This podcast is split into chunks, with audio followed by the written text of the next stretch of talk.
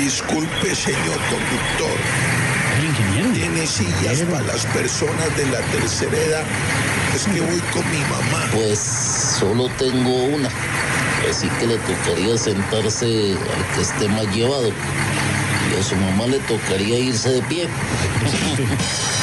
Pero montese rápido y no se preocupe por sillas, que aquí están sentados todos mis ministros. ¿Cómo así? ¿Y eso qué tiene que ver? En cualquier momento yo mismo los bajo del bus.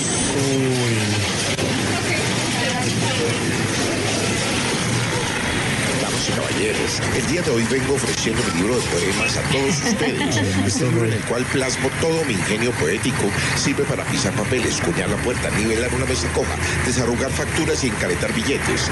Al que esté interesado se puede arrimar a la parte de adelante del bus para hacer la compra. ¿Y usted por qué no va puesto por puesto? No, no, no, no, no, no, hombre.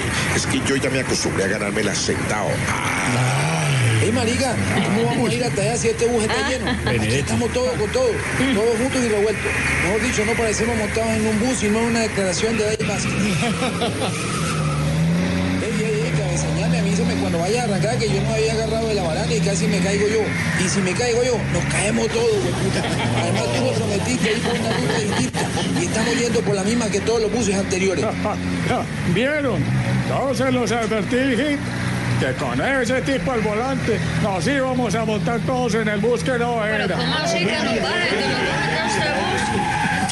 los Uy, uy, uy. El día sin carro al estilo Voz Populi.